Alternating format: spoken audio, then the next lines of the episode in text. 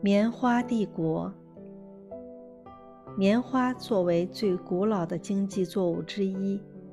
几乎串起了整个东西方之间交融争斗的过程。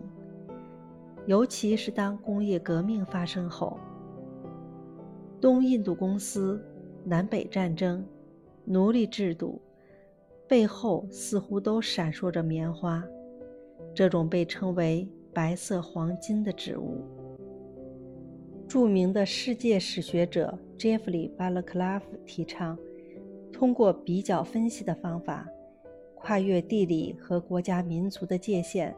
来考察人类文明在不同地区的产生、发展、交往、对抗、融合、扩散等过程，尤其是关注那些常常被忽视的、貌似微小。实则重要的历史元素，棉花就是这样一个重要的历史元素。书评节选自《棉花帝国》。